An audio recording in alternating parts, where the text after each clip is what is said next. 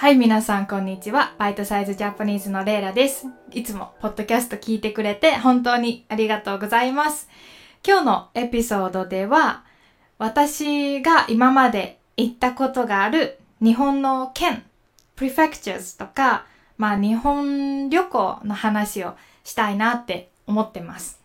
皆さん、日本に旅行に来たことありますか？どうかな？でもし来たことがあるなら、やっぱり東京、大阪、京都、あと広島とかが有名じゃないですか？特にやっぱ東京と大阪かな。空港もあるのでね、行きやすいですよね。皆さんが好きな日本の場所とか県とかありますか？ねどうかな？私はね、今までまあそんなにたくさんいろいろ行ったことがあるわけじゃないけど、でもね、去年結構たくさんいろんな場所に行きました。うん。で、最近はね、そうだな。私は結構、最近すごく楽しかったのは、去年鳥取県の投げ入れ堂っていう、まあ山の中にあるお寺に行ったんですけど、それがね、最近では一番楽しかったです。投げ入れ堂っていうのはなんかね、あの、本当に山の中にあって、山の崖？クリフの上に立ってるんですよ。こう山があって、その山のめっちゃスティープ、急なクリフの間というか中に立っていて、あの、どうやってそのお寺っていうか建物をそこに建てたのかわからないようなどうやって作ったのっていうくらいの場所にあるんですね。投げ入れ堂です。ちょっと検索してみてください。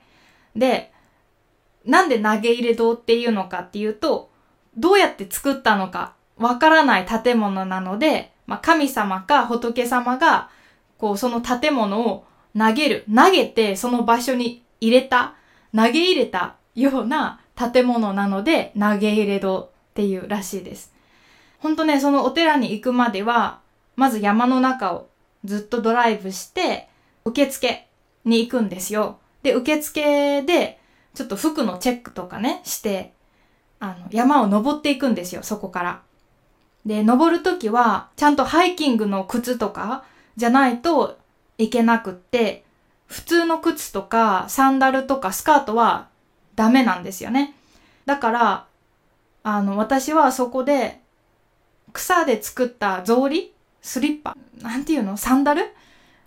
忘れた。そ、それをね、買って、ほん手作りですよ。草で作った手作りのそのスリッパを履いて山を登りました。で、途中でね、雨が降ってきて、で、山を登る時もね、ほんとね、結構大変で、すごく楽しいんだけど、岩とかいっぱいあって、ほんとね、楽しかった。でも、結構危ないらしくて、毎年一人くらいは投げ入れ堂に行く道で亡くなってる死んでしまうっていう話を受付で聞きました。でも、あの、まあ、日本の文化とか自然とかね、アウトドアが好きな人には本当にぴったりの場所です。そう。まあ、なんか、やばい。この投げ入れ堂の話いっぱいしちゃった。一番楽しかったからいっぱいしちゃったんだけど、すごくおすすめ。まあでも鳥取はね、やっぱり、なかなか行きにくいですよね。ちょっと遠い岡山県の上の方にあるんだけど、でもね、鳥取は砂漠があります。多分日本で一つだけ。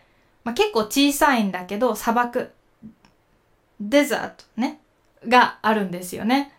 だからラクダとかもいるし、ほんとね、自然が綺麗。本当にね、おすすめ。はい。で、まあ、今日はね、でも日本旅行の話だから鳥取以外の話もしないといけないですよね。私は高校生の時に北海道に旅行に行きました。それはスクールトリップね。修学旅行で北海道に行って、ジンギスカンを食べたり、ジンギスカンって羊の肉なんですね。なんでジンギスカンって言うのかな？うん。羊の肉を食べたり、じゃがいもを取ったり、しました。あとラフティングもしたかなうん。結構楽しかったです。北海道はね、やっぱり自然が好きな人は行ってみたいよね。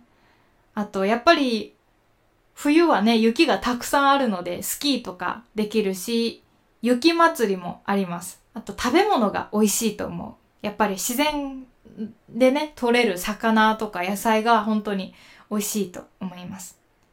あと、私、スキーをするために長野県に行ったこともあります。日本って北の方は結構雪がね、たくさん降るんですよね。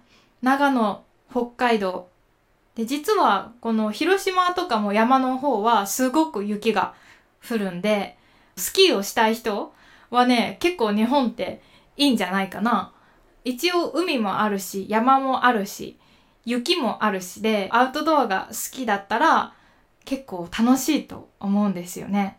あと、去年はね、福井県に行きました。福井県は滋賀の隣ですね。結構福井県も北の方にあるんですけど、なんか福井県はね、恐竜で有名。恐竜はダイナソーですね。恐竜の大きな博物館があります。で、私の彼氏が恐竜が大好きでね。で、本当にもう感動していました。あのミュージアムが世界で一番とか言って また行きたいって言ってるんだけど、本当福井県は山と恐竜と、あともう一つね、昔福井県に400年くらい前に村があったんだけど、村が昔あったことが50年前に分かって、で、その村をね、少しずつこう、博物館、ミュージアムみたいにして、人がね、来て村のことをわかるようにしてるんだよね。まあ、ルインだよね。昔の遺跡なんだけど、それもね、すごく良かった。朝倉市遺跡、朝倉遺跡かな。検索してみてください。私結構ね、古い建物とか文化に興味があるので、その400年前の中世、だからミドルエイジだよね、の人の暮らし方とか街を知るのはね、本当に楽しかった。やっぱり、ね、今のこの社会に生きていたら、そういうことって本当にもうわからないから、ワクワクしました。うん。だから福井はすごくおすすめ。まあ、車があったらね、すごく便利だと思います。そうだな、なんかおすすめの場所いっぱいあるから、なかなかここで話すの難しいな。あとは、滋賀。そうそう。実は、来月滋賀に行きたいなって思っていて、滋賀は日本で一番大きい湖がある場所です。琵琶湖って言うんだけど、で、多分ね、滋賀はそんなに大きな町じゃないから、自然がメインなんだけど、でもね、あの、古い昔の町がちょっと残っていたり、あとは温泉の街があったりするらしいので、ちょっとね、楽しみです。今、ホテルとかね、頑張って探していて、温泉がついているホテルに泊まりたいなって思ってます。すごく楽しみ。あ、ほんと楽しみになってきた。ね、旅行ってやっぱり楽しいよね。旅行したい。で、今年の11月もね、実は東京に遊びに行く予定です。アメリカから来る友達が東京にいるので、ちょっと東京に会いに行きたいなって思ってます。そして、12月はオーストラリアのアデレードに3週間、私の彼氏の家族に会いに帰る予定なんですね。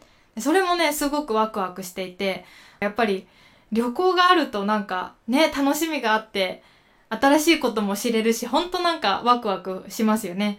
だから、むちゃめちゃ楽しみなんです。はあ、なんか、今日のエピソードでは、実はね、もっと私が行ったことある県の話をゆっくりしたかったんですよ。沖縄の話とか、岐阜県の話とかね、いろいろしたかったんだけど、ちょっと、なんか、時間がなくなってきたので、それはまた今度にしようかな。もちろんね、東京とか大阪も本当に楽しい。私もね、やっぱり田舎が好きだけど、でも都会もやっぱり楽しいよね、行くのは。だから都会も結構好き。旅行で行くのは好きです。住むのは田舎がいい。まあだからね、みんなも日本に来た時は、ぜひぜひね、東京とか大阪も楽しんで、あとよかったら田舎へのね、日帰りでもいい。一日旅行でもいいので、日帰りは、日はあの一日の日、帰りは帰るね。一日で帰る旅行でもいいので、ぜひね、ちょっと田舎に行く旅行も作ってみてください。日本の畑とかね、田んぼとか山とか古い家を見るのも本当に楽しいと思いますよ。はい。もう今日ね、もっと話したいんだけど、時間がないのでそろそろ終わりにします。いつも本当にね、皆さん聞いてくれてありがとうございます。また次も聞いてください。じゃあ、今日もお疲れ様です。バイバイ。